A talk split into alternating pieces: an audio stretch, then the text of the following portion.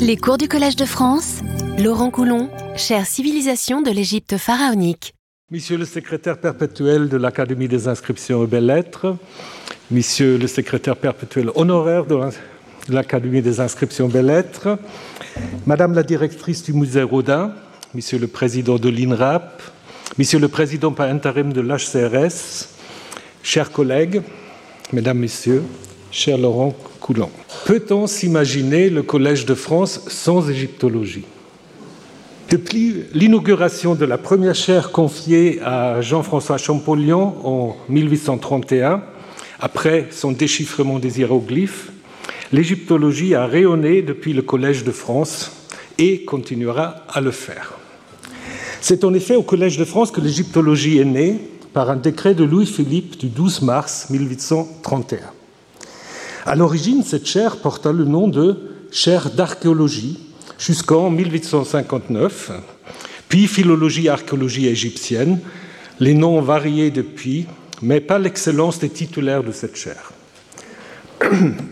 Cette chaire s'est perpétuée d'une manière quasiment ininterrompue et a compté parmi ses titulaires des noms aussi célèbres que Gaston Maspero, Georges Posner et dans un passé plus proche, Jean Leclan, Jean Yoyot et Nicolas Grimal. Il existe, comme vous le savez toutes et tous, une relation très particulière entre la France et l'égyptologie, ou la civilisation égyptienne. Relation qu'on a parfois qualifiée d'égyptomanie, qui remonte peut-être à Napoléon, voire au siècle précédent. Vous savez, chaque exposition consacrée à tel ou tel grand pharaon provoque un engouement et le public est toujours au rendez-vous. L'Égypte est présente dans les arts et les lettres. Dès 1899, Georges Méliès met en scène Cléopâtre dans le premier film égyptomane de l'histoire. Film d'une durée de deux minutes, dans lequel un explorateur profane la tombe de Cléopâtre, dont la momie ressuscite sous le trait de l'épouse du cinéaste.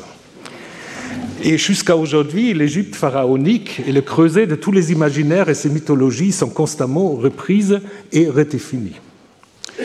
Mais d'où nous vient cette fascination pour l'Égypte ancienne et la science qui étudie cette civilisation? Les raisons sont certainement multiples. Elles comprennent sans doute aussi une certaine fierté nationale. Mais un élément plus important est l'impact de la civilisation égyptienne sur le monde antique ainsi que sur notre histoire à nous.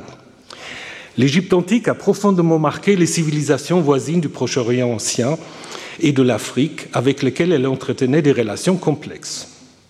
Permettez-moi de me contenter ici de citer la Bible, qui n'aura jamais vu le jour sans l'Égypte.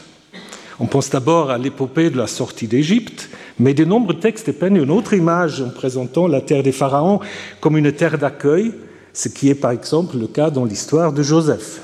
La littérature de sagesse égyptienne a également été reprise dans les livres bibliques des Proverbes. Et au niveau archéologique, de nombreux sceaux et autres objets montrent l'impact de la culture et la religion égyptienne sur le Levant, notamment du premier millénaire avant l'ère chrétienne.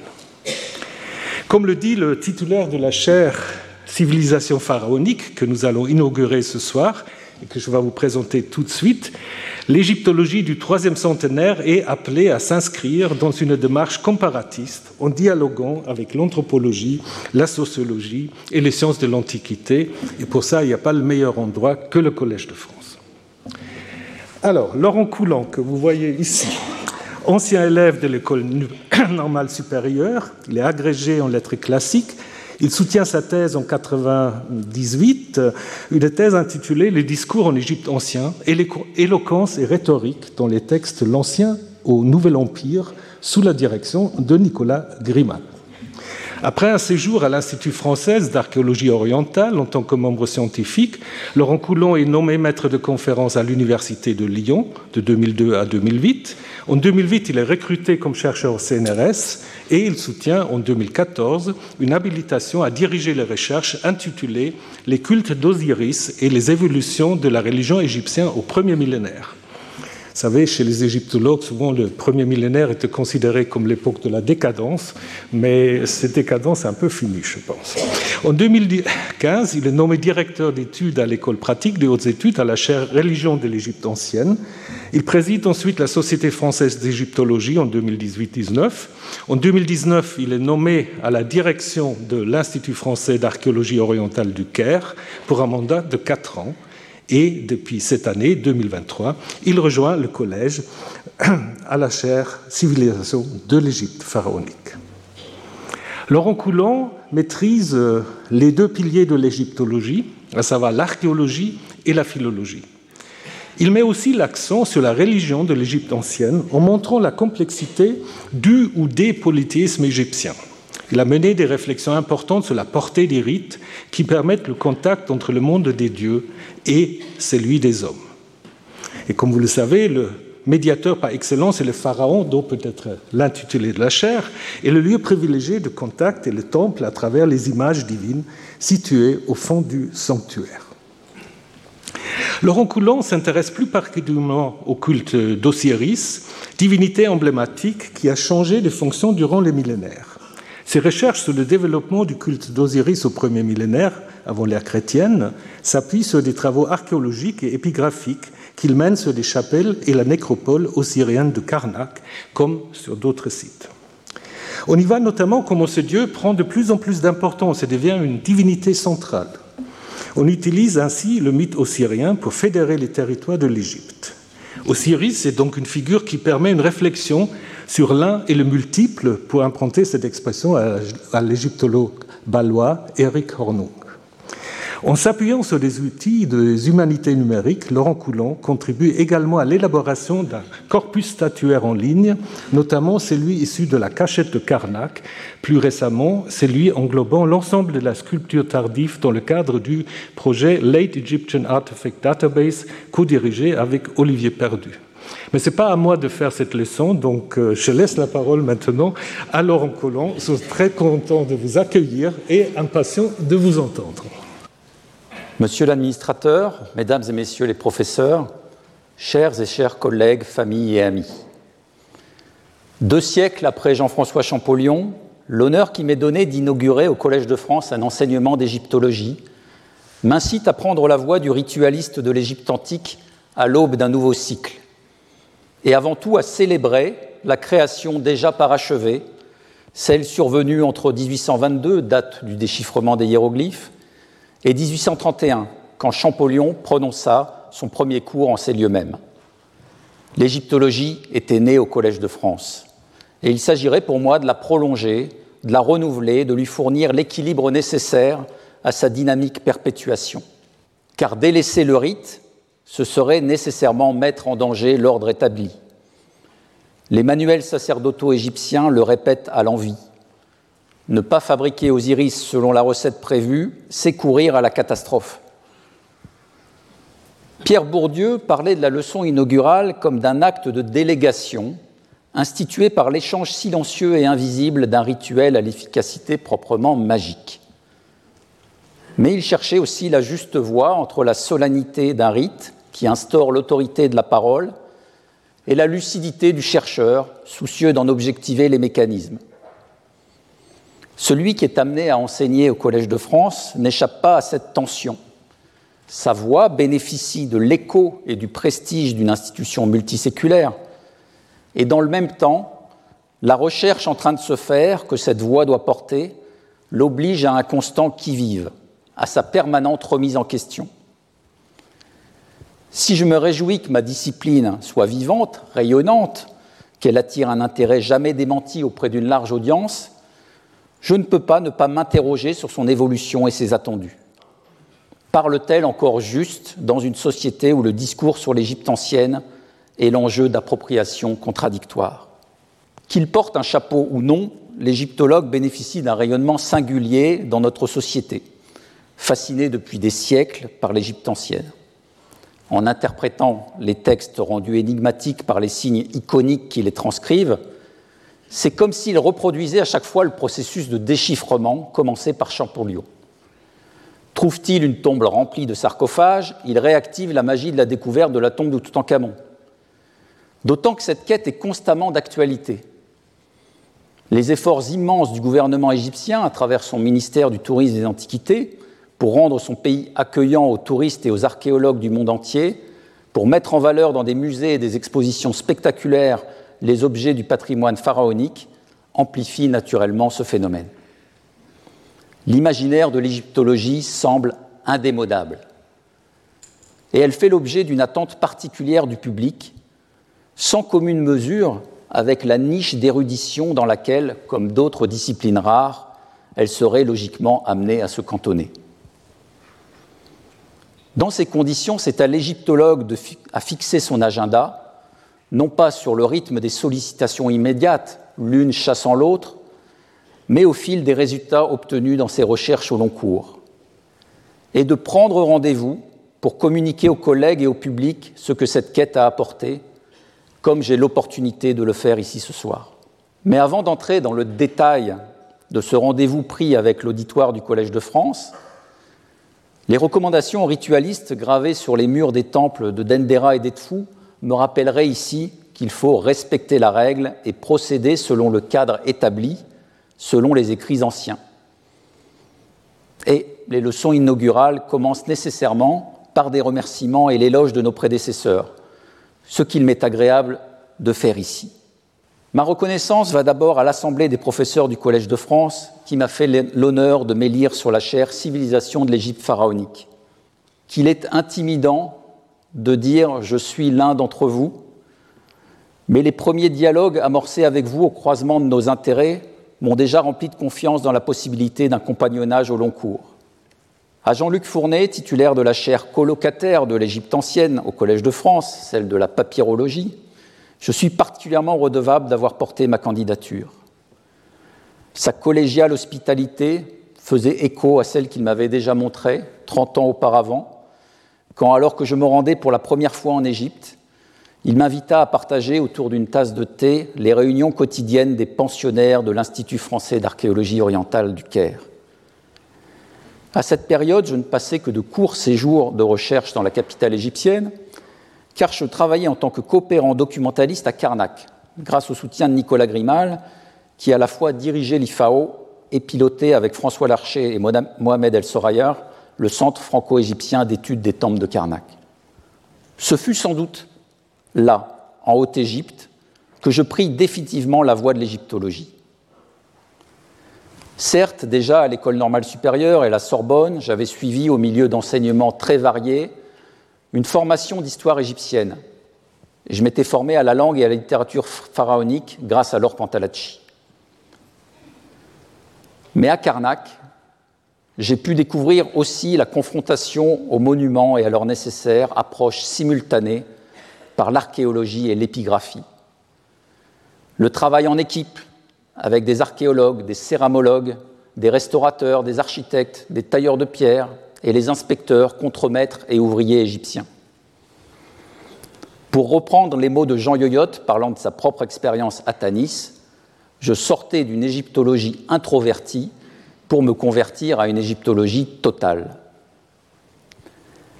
Cette conversion, au pied des colonnes de la grande salle hypostyle, tenait beaucoup aussi à l'attrait de l'absolument inconnu. À mon arrivée sur le site, en 1993, j'ai pu me confronter très rapidement à des monuments et des textes totalement nouveaux, ce qui met immédiatement le chercheur face au mur de ses ignorances et l'oblige à donner du sens à l'inédit. Des catacombes osiriennes, les premières du genre, venaient d'être mises au jour au nord-est du temple d'Amon.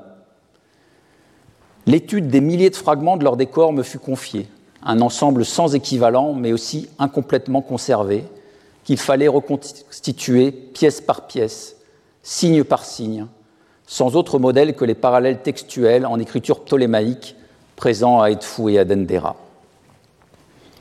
Le travail de puzzle, mené tous les matins dans un magasin de Karnak, se poursuivait l'après-midi sur le papier, dans la bibliothèque du centre, adossé à la maison qu'avait jadis construite l'archéologue Georges Legrain.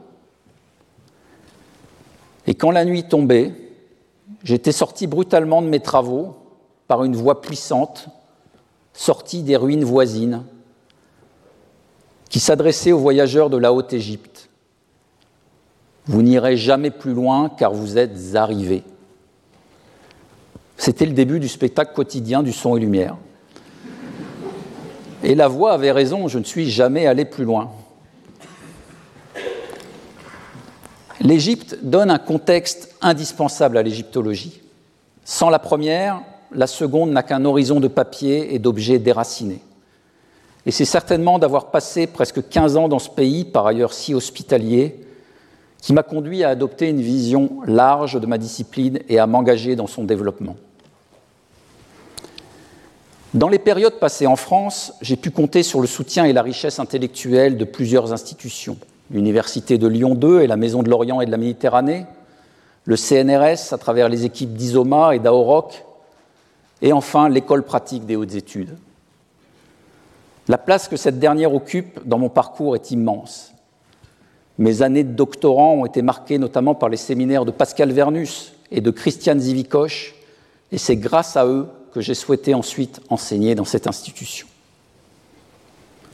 Le PHE et le Collège de France partagent un même objectif donner à voir aux étudiants le processus heuristique sur des sujets constamment renouvelés par l'actualité de la recherche. Et dans les disciplines de l'histoire, de la philologie ou des sciences religieuses, dans lesquelles le document reste le fondement de toute analyse, je ne vois aucune discontinuité entre les enseignements de l'une et de l'autre institution. Sinon, peut-être qu'au Collège de France, ouvert à tous, le chercheur doit transmettre le dernier état des connaissances et, de ses propres enquêtes à destination d'un plus large public et trouver l'équilibre entre les exigences de la recherche de pointe et la diffusion de la pensée. Sur ce point, comme sur de nombreux autres, mes prédécesseurs en ces lieux, sur la chaire d'égyptologie, me sont de précieux modèles. Le moment est venu de leur rendre hommage adoptant l'usage égyptien des tables royales ou des hommages aux auteurs anciens, je le ferai en vous présentant d'abord cette liste, du fondateur évoqué plus haut jusqu'à Nicolas Grimal qui a pendant les deux premières décennies du XXIe siècle occupé cette chaire et continue désormais à l'Académie des inscriptions et belles-lettres à protéger le développement de nos études anciennes. Derrière chaque nom de cette liste doit se lire aussi la présence de générations de chercheurs et de chercheuses qui ont construit la discipline à leur côté. C'est également dans cet esprit, évidemment, que je me présente ici aujourd'hui. Mais intéressons-nous aux voies qu'ont tracées ces égyptologues. Le premier d'entre eux, Jean-François Champollion, les avait déjà presque toutes cartographiées. Dans une lettre au roi datée de 1827, dans laquelle il expose les objectifs de son voyage en Égypte, voyage conçu comme l'indispensable mise à l'épreuve de ses théories, Champollion dévoile les pistes d'évolution de la discipline qu'il est en train de fonder.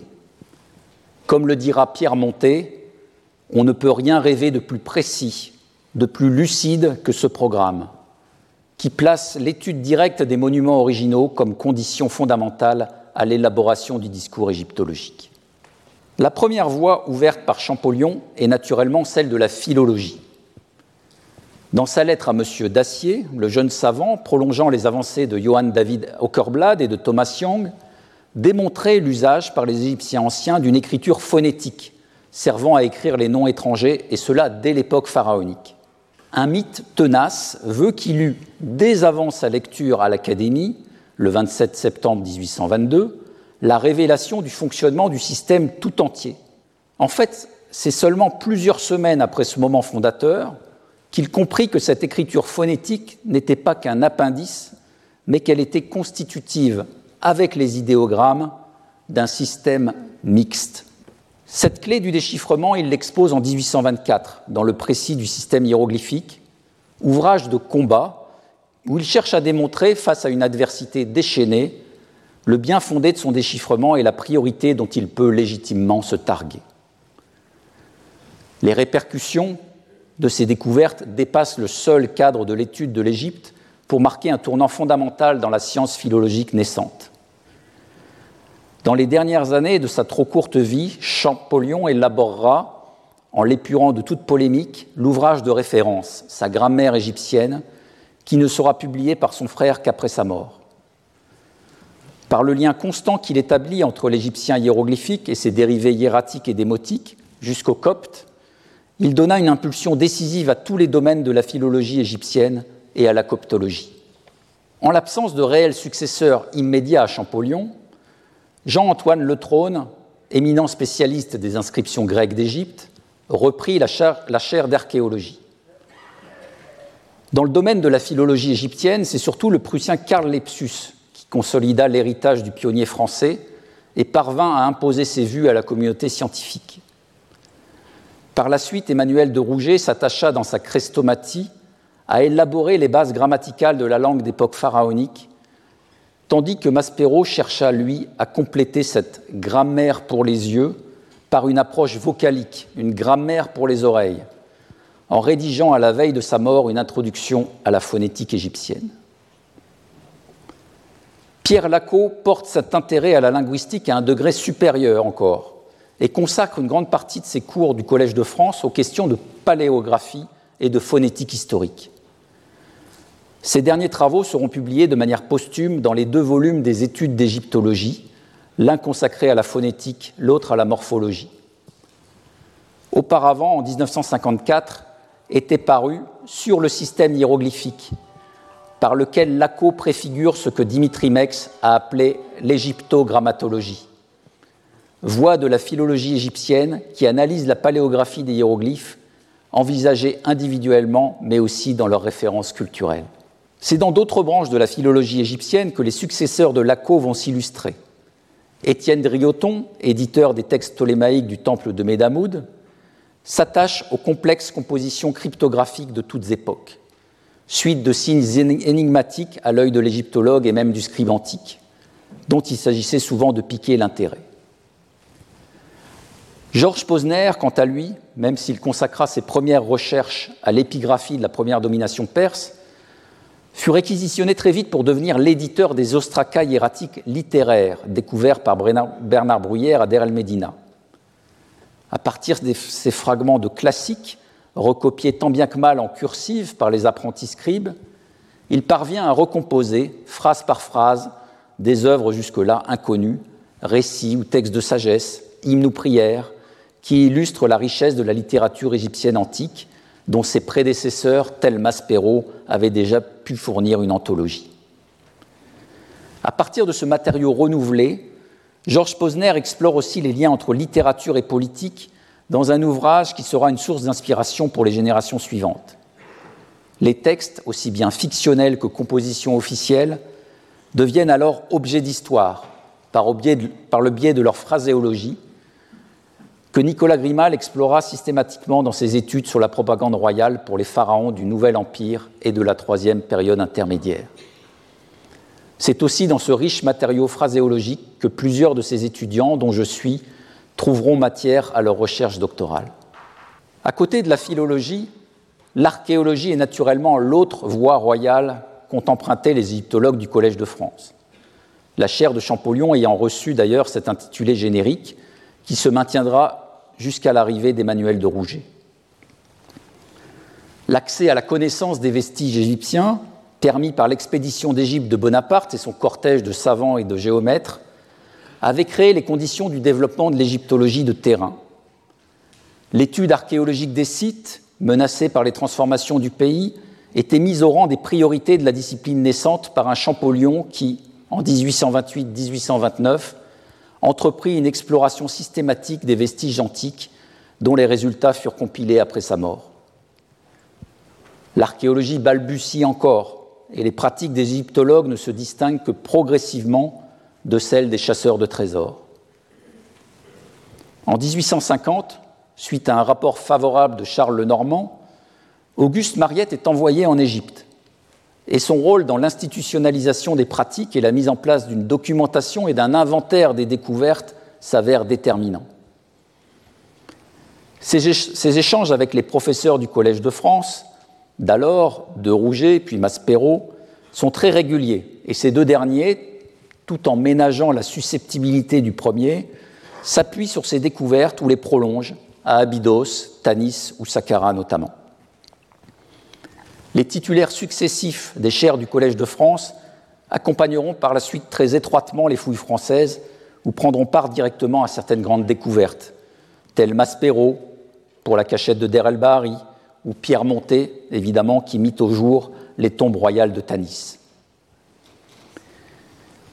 Il m'est impossible de les évoquer toutes, mais il est un aspect qui m'apparaît aussi essentiel dans la part prise par ces savants dans le développement de l'égyptologie, c'est celle de la gouvernance de la recherche archéologique.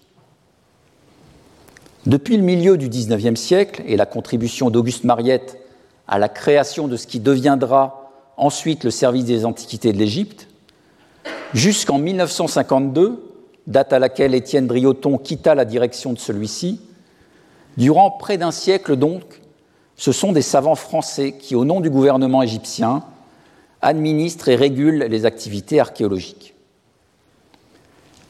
Gaston Maspero succède à Mariette en 1881 à la tête du service des antiquités et du musée de Boulac jusqu'en 1886. Puis, après quelques années d'enseignement au Collège de France et à l'EPHE, retourne au Caire occuper les mêmes fonctions de 1899 à 1914. De son riche bilan, il suffit de mentionner la création du nouveau musée égyptien de la place Tahrir en 1902. Sans oublier de signaler que Gaston Maspero eut à veiller sur la naissance de l'école française du Caire, créée par décret de Jules Ferry en 1880, dont il fut le premier directeur. Cette école deviendra en 1898 l'Institut français d'archéologie orientale. Pierre Lacot eut à prendre les mêmes responsabilités que Maspero avant lui dirigeant l'IFAO brièvement de 1912 à 1914, puis le service des antiquités de l'Égypte de 1914 à 1936. Les tensions diplomatiques, déjà très fortes depuis plusieurs décennies avec la puissance coloniale britannique, s'accentuent pendant la Première Guerre mondiale. Elles s'aggravent encore après la fin du conflit avec l'émergence d'un mouvement nationaliste égyptien et les aspirations naturelles à une décolonisation généralisée. Difficile position, donc, que fut celle de Laco au moment de l'extraordinaire découverte de la tombe de Toutankhamon en 1922 et des crises qui s'ensuivirent entre son inventeur Howard Carter et les autorités locales. Une directive portée par le comité d'égyptologie dirigé par le savant français venait en effet de remettre en cause le partage des objets entre le hôte d'une part et les fouilleurs et leurs financeurs d'autre part. Par sa stature scientifique, son intégrité et sa diplomatie, Laco sut surmonter ces épreuves. Comme le fit de la même manière Étienne Drioton, qui prit sa suite en 1936 dans la période troublée de la Seconde Guerre mondiale. Celui-ci réorganisa le service des antiquités, assura la protection des collections du musée pendant la guerre et créa aussi le premier service de restauration. Après l'arrivée au pouvoir du mouvement nationaliste de Gamal Abdel Nasser en 1952, puis la crise de Suez en 1956, la page de la participation française à la gestion du service des antiquités était définitivement tournée et les activités même des archéologues de l'IFAO s'en trouvèrent considérablement ralenties, le temps qu'une nouvelle confiance s'instaure. Il fallut l'énergie de Christiane Desroches-Noblecourt et de Sarwat Okacha pour que, dans les années 1960, la coopération franco-égyptienne renaisse avec le sauvetage des temples de Nubie et la création en 1967 du Centre franco-égyptien des temples de Karnak. Il fallut aussi à l'IFAO la vision d'un Serge Sonneron pour aller chercher, loin de la vallée du Nil, rendue inaccessible par les conditions politiques, de nouvelles pistes de recherche, celles offertes par les oasis occidentales. À Rarga et Darla, les sites de douche et d'Aïn d'une part, de Balad, d'autre part, seront, à partir de la fin des années 70, les grands chantiers de l'archéologie française, vitrine de la coopération des archéologues et des épigraphistes et d'une nouvelle interdisciplinarité. Dans les années 1990, Nicolas Grimal, prenant la direction de l'IFAO pour une décennie, fut aussi celui qui en accéléra la modernisation, lui faisant prendre résolument le tournant numérique, aussi bien dans les publications que dans la gestion des données et le fonctionnement quotidien. Il soutient aussi avec le CNRS la création par Jean-Yvan Preur du Centre d'études alexandrines, institutionnalisant un nouvel horizon de recherche sur la Méditerranée, qui devient en quelques années un acteur essentiel de la recherche française en Égypte. Les directeurs et directrices successifs de l'IFAO ont depuis lors œuvré à ce changement de dimension de l'archéologie française en Égypte. Les missions se sont multipliées de la côte méditerranéenne et du delta jusqu'à la Haute-Égypte, du Sinaï, de la mer Rouge et du désert oriental jusqu'au désert libique. Elles se sont diversifiées chronologiquement, de la préhistoire jusqu'à l'époque copte et islamique. Elles se sont internationalisées. Elles ont intégré les apports de l'archéométrie et de la géoarchéologie. Quand j'ai eu l'honneur d'être nommé à la tête de l'IFAO en 2019, j'ai pu mesurer l'intensité de l'activité et le rayonnement des travaux menés tout à travers l'Égypte, mais aussi les attentes du pays hôte pour une coopération équilibrée avec les partenaires étrangers et pour une intensification des formations menées conjointement à l'intention des jeunes chercheurs. J'ai pu poursuivre aussi le développement du réseau qui s'est constitué avec les autres écoles françaises à l'étranger, Athènes, Rome, Madrid et l'école française d'Extrême-Orient. Tous ces efforts contribuent à désenclaver la recherche égyptologique, à ne plus en faire un isolat. Ce désenclavement, Jean Leclan y avait déjà fortement contribué par l'ouverture qu'il fit sur l'archéologie soudanaise, avec ses travaux sur les temples nubiens et les textes méroïtiques. La direction de recherche qu'il ouvrit par ailleurs sur les cultes isiaques à l'EPHE d'abord, puis au Collège de France, établit une égyptologie hors les murs qui peut retracer les exportations des figures d'Osiris, d'Isis et du cercle des dieux qui les accompagnent sur l'ensemble du pourtour du monde méditerranéen. Pour les antiquisants, l'archéologie et la philologie sont les voies obligées de l'historien, qui ne peut se priver de l'accès constamment renouvelé aux documents et doit pouvoir les évaluer de première main, tout en les soumettant à des questionnements sans cesse réévalués. La contribution de mes prédécesseurs dans ce domaine a été majeure, qu'on pense aux synthèses historiques de Maspero, si unanimement célébrées. Je m'attarderai ici plus spécifiquement sur leurs apports à l'histoire des religions. Avant même de pouvoir déchiffrer tous les noms divins, Champollion avait entrepris une enquête encyclopédique sur le panthéon égyptien et une exploration approfondie des livres funéraires, notamment le livre des morts, qu'il dénommait le rituel funéraire des anciens Égyptiens. À sa suite, Emmanuel de Rouget publia une traduction développée du rituel funéraire d'après un papyrus du Louvre. Gaston Maspero mit au jour en 1881 les premières versions connues des textes des pyramides, le corpus funéraire le plus ancien qui nous soit connu, et en offrit rapidement une première publication.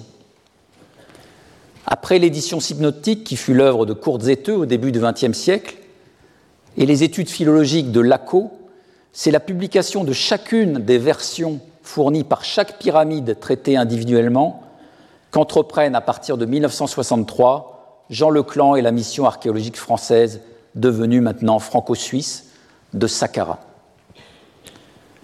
D'autres monuments religieux ont connu aussi des publications au long cours, qui par-delà les générations créent des continuités. La Chapelle Rouge, étudiée par Pierre Lacot et Henri Chevrier, fut éditée par Jean Yoyotte et son équipe, avant que, à l'occasion d'un projet d'anastylose de l'édifice dans le musée de plein air de Carnac, Nicolas Grimal et l'équipe du Centre franco-égyptien publient une édition épigraphique et architecturale complémentaire. Là aussi, la dimension physique et unique du support monumental retrouve finalement sa pleine dimension comme complément indispensable de l'interprétation des rituels qu'il porte. S'agissant de l'interprétation des rites égyptiens, il faut noter l'apport d'Alexandre Moret, dont l'édition du rituel divin journalier en 1902 fera longtemps référence.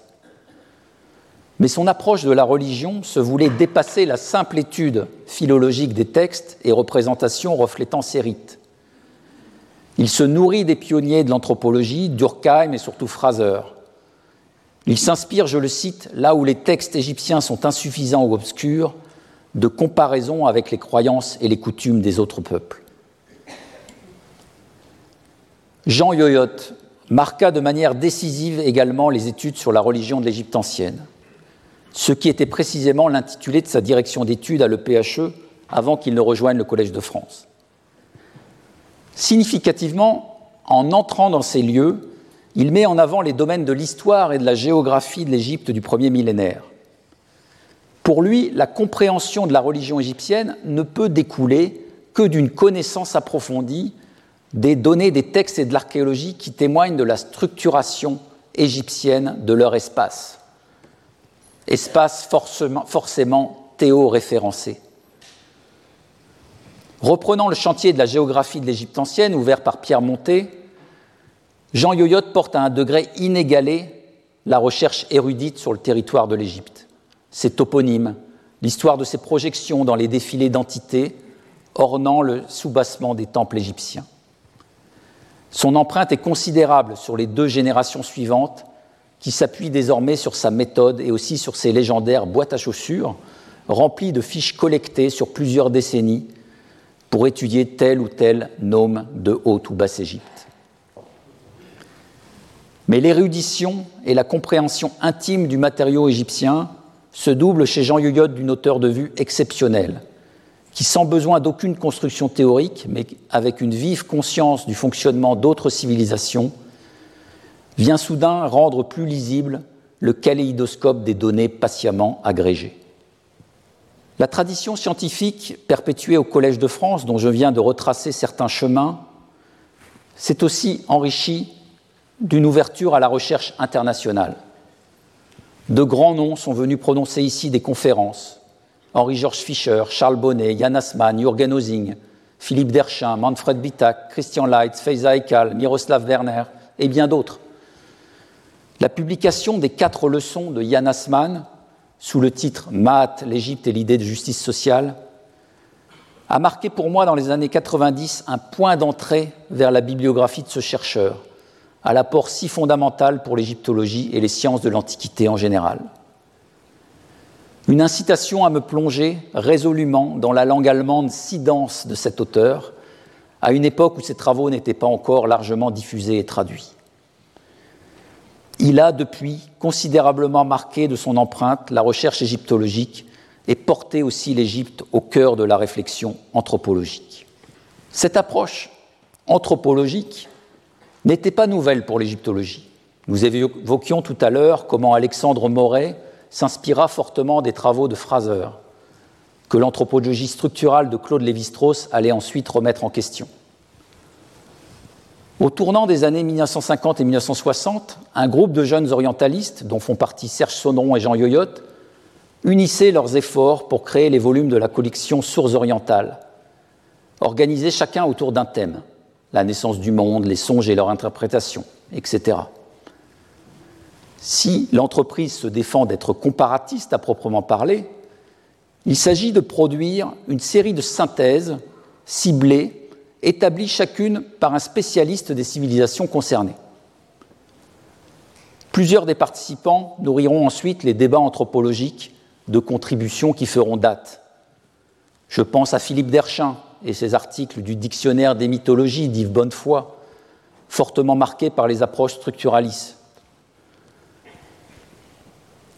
ou aux publications fondamentales de Dimitri Mext sur la religion avec son épouse Christine, et tout récemment sur les mythes égyptiens. La réflexion s'est poursuivie aussi à travers les travaux collectifs menés à l'EPHE autour de Christian Zivikoch, John Scheid et les héritiers de l'anthropologie religieuse de l'école Vernon de Tienne, ou à l'Université de Strasbourg autour de Françoise Dunant et de Claude Tronecker. Depuis Oxford, John Baines diffusait également une nouvelle approche de la société égyptienne antique à travers le concept de décorum, qu'il adapta des théories de la sociologie de l'art. Cette définition des cadres restrictifs dans lesquels peuvent s'exprimer les représentations pharaoniques rejoint celle développée par les théoriciens des codifications de la société de cour, comme Norbert Elias, sur lequel nous reviendrons plus loin.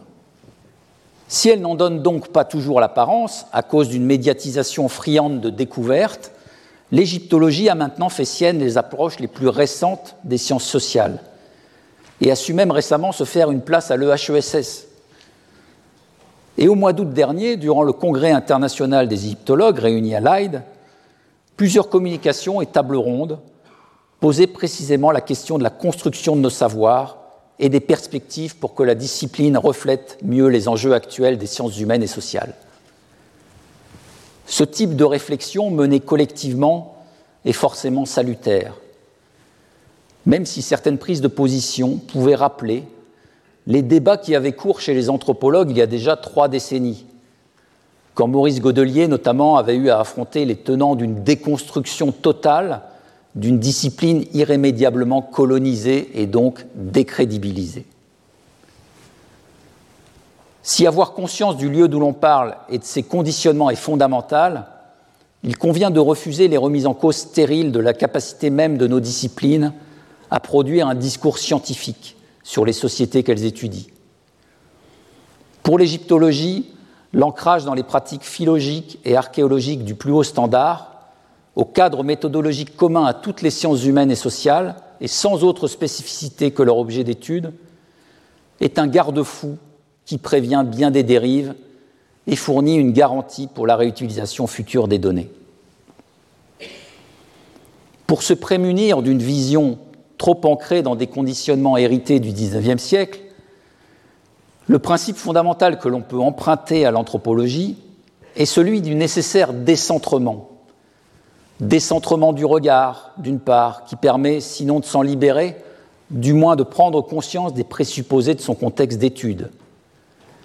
Décentrement de soi pour éviter tout repli identitaire, au risque, comme Marcel Détienne l'avait bien souligné, de s'enfermer dans le roman national ou à l'échelle des civilisations dans la recherche périlleuse d'une hérédité entre celle de l'Égypte pharaonique et les suivantes. Quelles sont les voies qui permettent ce repositionnement du discours égyptologique? Le développement des recherches sur l'historiographie de l'égyptologie est l'une des réponses apportées au questionnement sur la discipline. Cet intérêt pour la dimension historique et archivistique de la construction de l'égyptologie n'est pas récent, mais il s'est largement extrait de la simple perspective du bénéfice documentaire qu'il offre aux chercheurs. Il se double maintenant d'une perspective historique qui prend en compte le contexte politique, diplomatique d'un côté, épistémologique de l'autre, de la protection des connaissances. S'agissant de l'usage des sources antiques elles-mêmes, il n'est plus de mise de sous-estimer les anciens Égyptiens dans leur capacité à produire eux-mêmes une réflexion sur leurs pratiques intellectuelles et sociales. Le discours sur le discours qui accompagne les textes, royaux, administratifs, littéraires, religieux, funéraires ou magiques, doit constituer à l'évidence la base de toute interprétation. Et des textes normatifs sont maintenant, connus, comme le Manuel du Temple, mis en lumière par Joachim Quack. Preuve est faite que la codification des pratiques cultuelles passait aussi par la production de modèles génériques.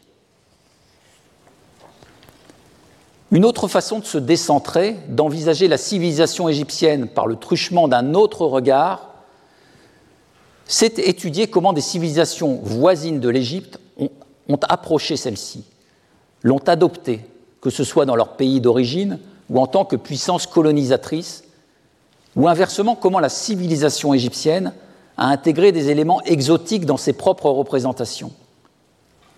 Je prendrai l'exemple des Grecs. En relatant dans ses enquêtes son voyage en Égypte, Hérodote a été l'un des premiers guides de l'égyptologie naissante. Mais son témoignage revêt maintenant une autre dimension dès lors que nos connaissances sur les sources égyptiennes dont il a pu disposer sont bien plus étendues et qu'il nous est possible d'évaluer la manière dont il les a adaptées.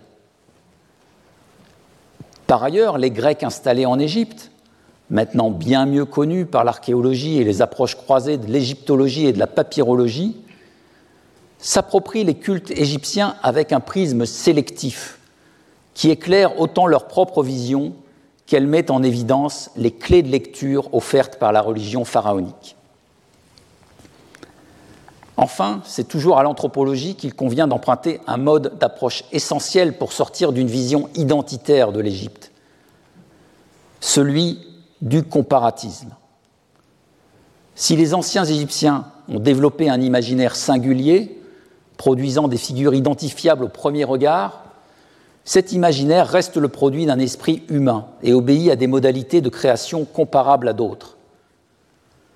De la même manière, les institutions sociales mises en place autour de la royauté pharaonique ne relèvent pas de mécanismes sans équivalent ailleurs et sont soumises elles-mêmes à des évolutions, voire à des révolutions. L'Égypte ancienne ne peut dès lors que s'éclairer dans la comparaison avec d'autres civilisations. Parallèlement, elle fournit aussi un matériau extrêmement riche pour le comparatiste qui veut comprendre comment se construisent les sociétés et leurs représentations. Ces constats étant posés, il me faut maintenant établir et définir la chaire que j'inaugure aujourd'hui et les objectifs qui seront les miens. Un mot d'abord sur le choix de son intitulé, Civilisation de l'Égypte pharaonique. Il cherche tout autant la continuité avec l'intitulé précédent qu'une résonance avec l'Institut des civilisations, qui abrite désormais, dans des locaux rénovés, cette chaire, son centre de recherche, tout comme la riche bibliothèque d'égyptologie et ses fonds d'archives. Nous bénéficions aussi du stimulant voisinage des autres chaires s'occupant notamment des civilisations du Proche-Orient, de la Méditerranée ou de l'Asie. L'extension chronologique de la chaire égyptienne peut, j'en suis conscient, interroger. La civilisation de l'Égypte pharaonique a une durée de presque 3500 ans, si l'on mesure son existence par le maintien du modèle du roi pharaon, qui naît à la fin du quatrième millénaire avant notre ère et se poursuit même si c'est largement une fiction politique, jusqu'au IVe siècle de l'époque romaine. Cela correspond approximativement à la période d'usage de l'écriture hiéroglyphique, apparue vers 3150 avant notre ère, et dont les derniers témoins datent de la fin du IVe siècle de notre ère. Dans ces trois millénaires ennemis, cette civilisation fondée sur une théocratie polythéiste naît et meurt. Naturellement, l'étude de cette civilisation sera aussi concernée par ce qui se passe avant, autour et après, les périodes de formation au 5e et 4e millénaire, voire antérieurement, aussi bien que l'influence et l'héritage de l'Égypte dans des civilisations contemporaines ou postérieures, au Soudan, en Grèce et dans le monde romain, jusqu'à évidemment sa transmission tangible dans le patrimoine que nous pouvons encore admirer en Égypte mais aussi sur les places et dans les musées du monde entier. Cela définit un champ extrêmement vaste qu'aucun savant ne peut entièrement maîtriser à lui seul. Pourtant, si la spécialisation est inévitable, la compréhension globale des fondements qui sous-tendent cette civilisation et une vue large qui permette de tracer les permanences et les mutations apparaît indispensable. J'en choisirai une modeste illustration à travers un objet qui a récemment suscité mon intérêt dans le cadre de l'étude du clergé du temple de Karnak. Cette situle, conservée au Louvre, porte la titulature de son propriétaire. Une multitude de titres de prêtrise qui permet d'établir une série de connexions avec des statuts appartenant au même personnage, mais aussi avec des membres de sa famille. L'étude de ce dossier permet de situer l'objet au IVe siècle avant notre ère, sous la 30e dynastie, offrant ainsi un éclairage sur la vie religieuse de cette période à Thèbes, sur laquelle bien souvent seuls les témoignages sacerdotaux offrent des repères fiables. Mais la situle porte aussi une scène d'offrande répondant à un modèle bien connu depuis plus d'un millénaire, associé à une formule de libation qui répond a une très longue tradition. Et cette formule elle-même serait difficilement compréhensible, tant les signes ont été mal compris au moment de la gravure, si on ne pouvait la rapporter à une tradition textuelle qui remonte jusqu'au texte des pyramides 2000 ans auparavant. L'égyptologie se doit donc d'embrasser une vision large de son objet d'étude si elle ne veut pas tronquer ses possibilités d'interprétation. Elle doit certes bien identifier sa problématique, au risque de trop embrasser, s'appuyer sur une spécialisation nécessaire à la compréhension fine des données qu'elle appréhende, mais aussi saisir les évolutions sur la durée pour identifier les plis de l'histoire, ses inflexions déterminantes. C'est dans cet esprit que j'aborde ici les problématiques que je placerai au cœur de mon enseignement ces prochaines années, et qui m'apparaissent pouvoir précisément constituer des approches éclairantes de la civilisation de l'Égypte pharaonique. La figure d'Osiris constitue un premier objet d'étude stratégique. D'abord parce qu'il permet de suivre sur une longue durée la naissance et l'évolution d'une divinité égyptienne, qui sous une apparente permanence connaît des évolutions importantes, reflétant précisément les transformations de la religion égyptienne. Osiris naît à l'Ancien Empire, au milieu de la cinquième dynastie, vers 2350 avant notre ère. Il est d'abord essentiellement cantonné au monde funéraire et à ses villes saintes, Abydos et Bousiris. Mais presque 2000 ans plus tard, au 5e siècle, avant notre ère, Hérodote constate qu'Osiris et Isis sont vénérés partout en Égypte. Cette osirianisation du polythéisme égyptien constitue un phénomène particulièrement intéressant à explorer pour un historien des religions. Étudier Osiris, c'est s'offrir aussi un point de vue privilégié sur la civilisation pharaonique, par le rôle qui est attribué à ce dieu même.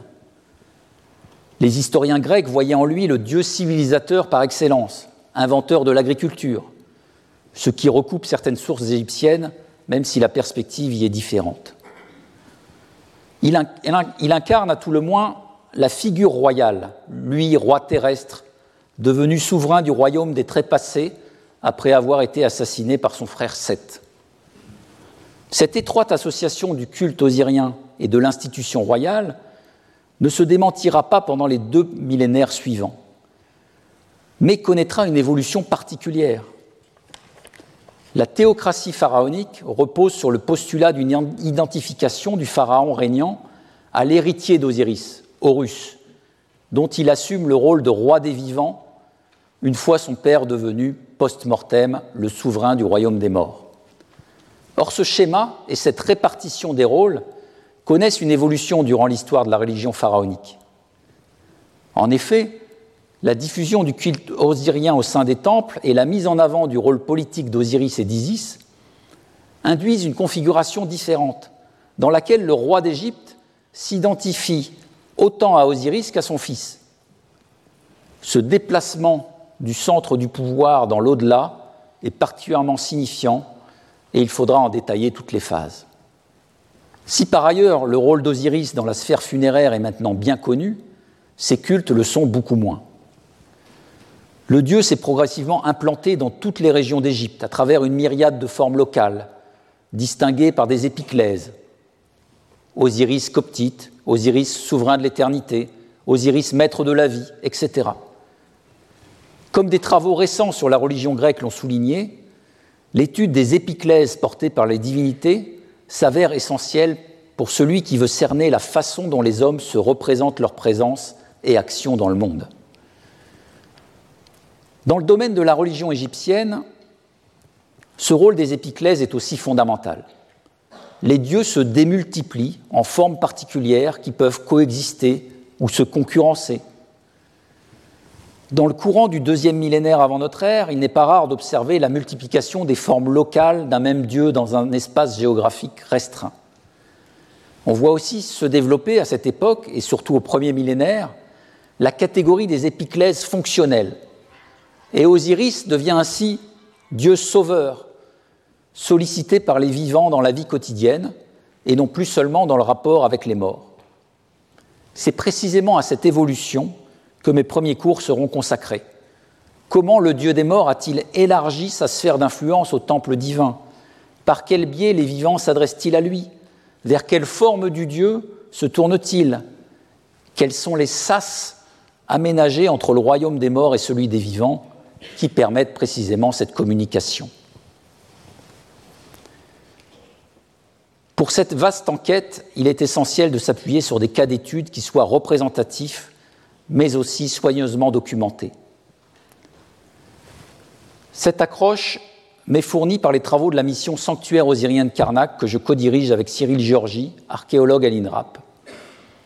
Trois chapelles, dont la construction s'est étagée entre le 8e et le 6e siècle avant notre ère, sont au cœur de nos travaux. Des deux plus récentes, datant de la 26e dynastie, L'une a fait l'objet d'une analyse très approfondie, celle d'Osiris ou Néfer, maître des aliments. L'autre, la chapelle d'Osiris Unnefer, est en cours de fouille et de restauration. Travail qui mobilise des épigraphistes, des archéologues, des céramologues, des topographes, des restaurateurs pour répondre à la double exigence d'une analyse la plus exhaustive possible des vestiges et de la conservation du patrimoine égyptien, a fortiori sur un site touristique majeur. Dans ces recherches au long cours, épigraphie et archéologie progressent en étroite symbiose. Et les morceaux s'assemblent les uns après les autres grâce à l'outil fondamental du dessin épigraphique pour comprendre le fonctionnement de ces édifices qui ont chacun leur histoire et leur destination spécifique. C'est certainement le troisième édifice de la série des chapelles nord qui est le plus informatif pour la problématique des rapports entre Osiris et les vivants. Cette chapelle, datée de la domination couchite et dédiée à Osiris, maître de la vie, et Osiris qui secourt le malheureux, avait été découverte par Georges Legrain en 1900 et fut étudiée par Jean Leclan dans son ouvrage fondateur sur les monuments thébains de la 25e dynastie. Là encore, c'est en reprenant l'étude archéologique et en ajoutant des morceaux au puzzle que nous avons pu faire progresser sa compréhension. Osiris y est présent dans les deux espaces de cette minuscule construction. D'une part, comme Dieu vivant, face à la divine adoratrice Shepénoupet II, en fonction, mais aussi, d'autre part, comme Dieu dans le royaume des morts, face à la défunte mère adoptive de Shepénoupet, Aménirdis Ier. Ce monument, même s'il est de taille réduite, permet d'observer de manière exceptionnelle les pratiques de communication avec Osiris, Dieu sauveur, au sein du temple de Karnak. En connexion étroite avec cette problématique des liens entre Osiris et les vivants, je consacrerai cette année les travaux de mon séminaire à la question du statut de l'image en contexte cultuel, et plus particulièrement dans le contexte de ces cultes osiriens. L'image égyptienne a été l'objet d'études novatrices dans la recherche égyptologique récente, notamment sous l'impulsion de l'école belge de Bruxelles et plus récemment de celle de Liège, mais aussi dans les récents travaux qui s'inspirent notamment de ceux d'anthropologues, d'Alfred Gell à Philippe Descola. C'est à l'image dans le contexte des temples que je souhaiterais m'intéresser plus particulièrement. Les sanctuaires égyptiens antiques étaient de fait peuplés d'images, bien plus que le visiteur moderne ne peut l'appréhender aujourd'hui.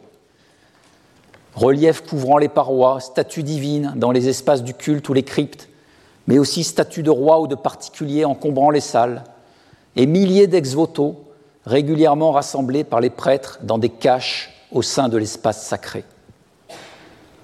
Mais comment coexister ces images? Quel statut spécifique chaque type d'image possède-t-il? Et quels pouvoirs lui sont-ils attribués? L'une des premières catégories que nous interrogerons est celle si riche des images osiriennes, qui jouent un rôle essentiel dans la communication avec l'au-delà que nous évoquions plus haut. Autre questionnement, comment le rituel se construit-il autour de ces représentations? Qu'elles soient prévues dès la conception du temple ou ajoutées au fur et à mesure de son histoire? Les délimitations modernes, commodes entre statues et reliefs cultuels, statues commémoratives et statues votives, sont-elles pertinentes pour percevoir l'interaction entre les différentes images dans le déroulement des rites? Même quand les données sur le contexte initial des monuments font défaut, l'enquête peut s'appuyer sur les inscriptions de la statue, qu'elles évoquent explicitement le lieu où la statue est censée demeurer éternellement, ou qu'elle mentionne uniquement la divinité particulière à laquelle elle est associée. Cette enquête sur la fonction de l'image, en contexte cultuel, peut s'élaborer sur un outil nouveau qui offre un corpus de données très large et en démultiplie nos possibilités d'analyse et de comparaison. Cet outil, c'est la base de données lancée depuis 2017, LEAD pour Late Egyptian Artifact Database, recensant plusieurs milliers d'objets du premier millénaire avant notre ère, dont une grande majorité de statues particuliers. Elle prend sa source principale dans le corpus de la sculpture égyptienne tardive réunie par Bernard Bottmer et Hermann Demmelnar au Brooklyn Museum à partir des années 60. Autour d'Olivier Perdu et moi-même s'est formé un groupe de chercheurs ainsi que de spécialistes d'humanité numérique qui apportent leurs compétences et leur potentiel d'innovation. La mise en ligne du corpus raisonné de l'ensemble de la sculpture tardive connue, en commençant par les statuts privés du premier millénaire, est de nature à considérablement stimuler la recherche internationale dans ce domaine, tout en plaçant le projet au cœur d'un réseau d'initiatives scientifiques et de publications de grande ampleur. L'un des objectifs poursuivis sera celui de l'élaboration de thésaurus et de listes d'autorités sur des analyses typologiques fondées sur des analyses typologiques rigoureuses, émanant de l'examen du corpus lui-même. La création de ces outils permettant une indexation raisonnée est essentielle. Notre discipline dispose d'une quantité prodigieuse d'informations générées par les opérations menées sur le terrain mais aussi par la mise à disposition maintenant des collections de musées, rendues facilement accessibles à tous en ligne. Néanmoins, aucun chercheur ne peut individuellement maîtriser toutes ces données, quand bien même elles seraient pour totalité en libre accès, si elles ne sont pas structurées, encodées, indexées, selon des référentiels communs à tous, ou à tout le moins connectés entre elles par des ontologies. Les égyptologues n'ont dès lors pas d'autre choix que de produire de manière concertée ces outils à l'échelle internationale. Si les initiatives existent déjà en ce sens, à Liège, à Berlin, à Oxford, en France, elles restent très insuffisantes. Une autre raison devrait nous pousser à nous consacrer à structurer les données produites de manière qu'elles soient interopérables entre elles à l'échelle mondiale. C'est une question de survie pour les publications en français l'une des langues traditionnelles de l'égyptologie, mais aussi pour l'allemand, l'italien, l'espagnol, l'arabe et bien d'autres, de se trouver référencé et peut-être, peut-on rêver, lu par la majorité des collègues anglophones. L'avènement de l'intelligence artificielle ne pourra fournir un gain de productivité aux chercheurs que si les données disponibles sont elles-mêmes correctement indexées. Une troisième direction qu'empruntera mon enseignement prolonge une recherche au long cours entreprise sur le discours, l'éloquence et la société de cours en Égypte ancienne. Convaincre qu'il y a une éloquence et une rhétorique égyptienne bien avant celle des Grecs, c'est combattre certainement une idée reçue. La civilisation de l'Égypte pharaonique est définie comme une civilisation de l'écrit.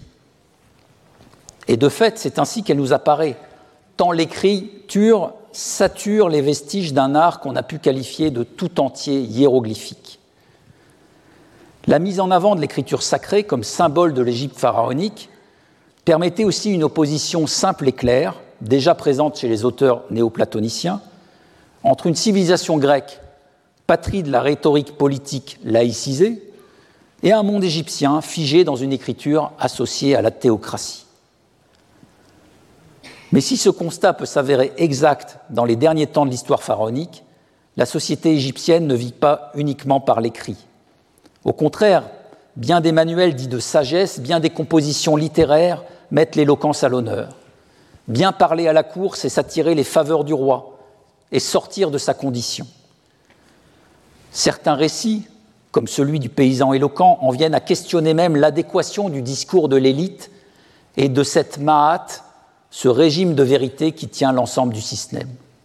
Pour comprendre l'éloquence égyptienne et les cadres de sa rhétorique, c'est naturellement l'ensemble de l'organisation de la société égyptienne qu'il faut considérer. Qui sont ces maîtres de vérité? Comment s'élabore la technologie du verbe? Et quels contextes sociaux permettent la valorisation du beau discours? Cette démarche place tout naturellement la société de cours égyptienne au cœur d'une analyse qui peut bénéficier des grilles de lecture fourni par Norbert Elias et ses travaux sur celle du temps de Louis XIV.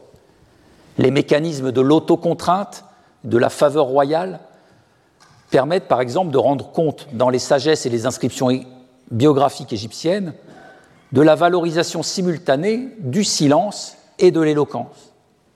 Une piste que je souhaite aussi explorer relie cette problématique de la société de cour et mes recherches sur les temples et prêtres égyptiens.